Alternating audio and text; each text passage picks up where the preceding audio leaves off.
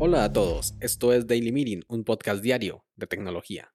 Este es el capítulo 47 y hoy es martes 20 de abril de 2021 y es el Día Mundial de la Marihuana.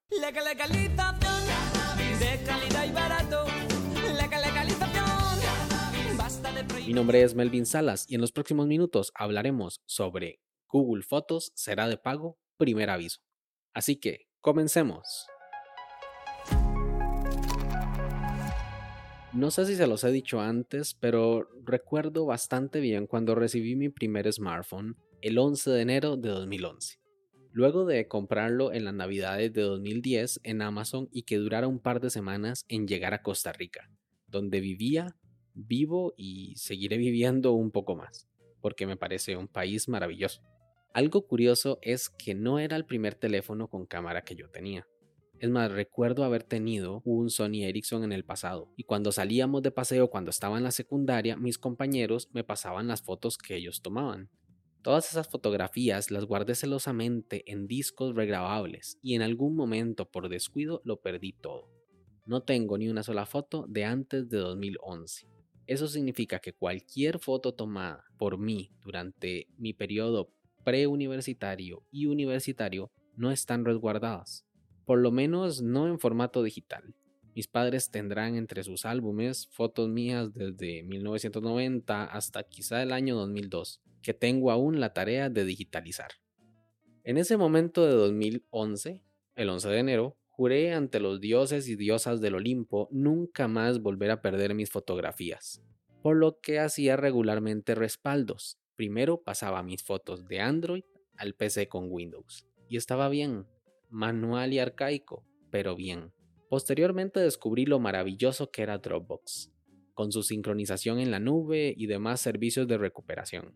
Dropbox fue el primer servicio que pagué por suscripción mensual. Me daba la seguridad que no me daban los discos duros, ni discos regrabables. Estaba feliz con mi ecosistema. Android era una joyita para mí y Google era su creador. Luego, en 2012, Google lanzó Google Drive y lancé a Dropbox por la borda, porque Drive me daba gratis lo que yo pagaba por Dropbox. Ahí tuve mis fotos durante mucho tiempo. Esos fueron tiempos locos para Google. Que si Google Wave y Google Drive, Google Plus, álbumes compartidos, privados, mancomunados. Al final yo solo me dejaba llevar porque estaba seguro de que los servidores de Google me daban la valga la redundancia, seguridad que quería para el resguardo de mis recuerdos. En 2015 aterrizó Google Fotos y la poca incertidumbre que podía tener se calmó. Era el producto definitivo, bajado del Olimpo para nosotros, porque guardaba automáticamente las fotos, las sincronizaba en segundo plano sin problemas, permitía la liberación de espacio del dispositivo y era gratis, entre comillas. Y lo digo entre comillas porque la premisa era la siguiente. Google daba 15 gigas gratis con la cuenta de Gmail. Esos 15 gigas los comparten Gmail, Google Drive y Google Fotos. Que si bien los correos no consumen mucho, con el tiempo y varios años, puede que si necesites borrar alguno. La trampa está en Google Drive, porque subiendo archivos para compartir con nuestros amigos, puede que se nos vayan algunos gigas. Y la segunda trampa está con Google Fotos, porque con las nuevas cámaras de 24 megapíxeles las fotos pesan mucho y los videos de 4K que grabamos innecesariamente, esos 15 gigas se van en un pispás. Pero Google nos permitía hacer un trato con el diablo. Si lo dejábamos que comprimiera las fotos con sus algoritmos y análisis, podría darnos ese espacio gratis.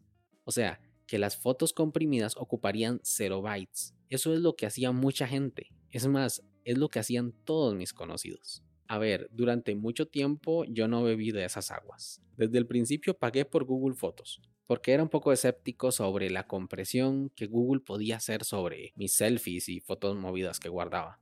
Así estuve por algunos años, pagando los planes de 100 gigas para no perder esa calidad que tanto miedo me daba perder. El cual no era mucho tampoco. Con 20 dólares al año me daban esa tranquilidad. Pero en mayo de 2020 dije, ya fue, no quiero seguir pagando por esto por lo que le di al botón de convertir todas mis fotos al formato de compresión y esperé. Vi cómo poco a poco iba recuperando los 100 gigas de mi plan de Google One hasta que Google Fotos ocupaba 0 GB de mi plan. En ese momento comprendí que la diferencia entre las fotos originales y las fotos comprimidas con Google Fotos eran imperceptibles para el ojo humano. Las fotos se veían exactamente igual, así que me sentí como un tonto pagando 100 gigas de Google Fotos. Por lo que ese servicio era excelente. Era un buffet de barra libre para guardar todas nuestras fotos de manera gratuita en la nube gracias a nuestros amigos de Mountain View, California. Y yo ya era feliz. Hasta que, seis meses después, en noviembre de ese mismo año, 2020, Google anuncia lo inevitable. Esa semana que nos dio durante mucho tiempo de que las fotos comprimidas no quitaran espacio de nuestra cuenta de Google, se iba a acabar. A ver, era obvio. Imagínense tener miles de millones de fotos guardadas gratis. La fiesta se tenía que acabar en algún momento, y ese momento es el primero de junio de 2021, o sea, dentro de seis semanas. ¿Qué significa esto? Las fotos que se suban a Google Fotos a partir del primero de junio ocuparán espacio en la cuenta de Google. Las viejas no, esas siguen con la promo. Ya ahí me cuentas si tú quieres que te guarde las fotos originales o comprimidas, porque eso queda a elección personal. Porque pasados esos 15 gigas vas a tener que pasar por caja, yo como persona adulta, consciente de la situación y en uso de mis facultades, hice lo que cualquiera en mi situación hubiera hecho. Hacer un berrinche y me metí entre ceja y ceja que eso era inaudito y descargué todas mis fotos utilizando la herramienta Google Takeout, que permite sacar las fotos que hay en Google Drive todas de una vez y no una por una. Y oh, sorpresa, aunque estaban comprimidas, me descargó las originales gracias al cielo. Tomé las fotos, las metí en mi Mac con la aplicación Fotos y esperé días a que se subieran, porque eran poco más de 15.000 fotos en ese momento, aproximadamente unos 30 gigas. Luego borré todas las fotos de Google Fotos, lo que era una odisea porque había que borrarlas de una en una, 15.000 era un montón. Pero corrí un script desde la consola del navegador y se borró todo rápido. Y listo. Así me pasé de Google Drive a Apple Fotos y fue tan doloroso que no lo volvería a hacer.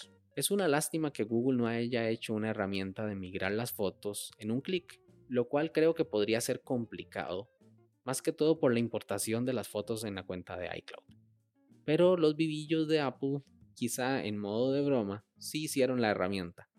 Y si quieres, con un clic puedes pasar tus fotos de Apple Fotos a Google Fotos. Pero eso no es lo que yo andaba buscando. En resumen, empieza la cuenta regresiva de 6 semanas. Ahora debes tomar una decisión, porque si entre Gmail, Google Drive y las nuevas fotos que vayas sumando a tu cuenta de Google Fotos a partir del 1 de junio te pasas de 15 gigas, vas a tener que pasar por caja y pagar una cuota mensual o anual a Google con los planes de Google One, de los cuales hablaremos en otro capítulo, porque en este ya se nos acabó el tiempo por el día de hoy. ¿Qué opinas tú? ¿Vale la pena pagar por los planes de Google Fotos? o es mejor buscar otro servicio gratuito para alojarlas. Sin más, este episodio llega a su fin. Si quieres estar atento sobre los capítulos futuros, no olvides suscribirte desde tu aplicación de podcast favorita. También puedes escribirme por Twitter, arroba Melvin Salas, o conocer más sobre este proyecto en melvinsalas.com barra podcast. Nos escuchamos mañana. Hasta luego.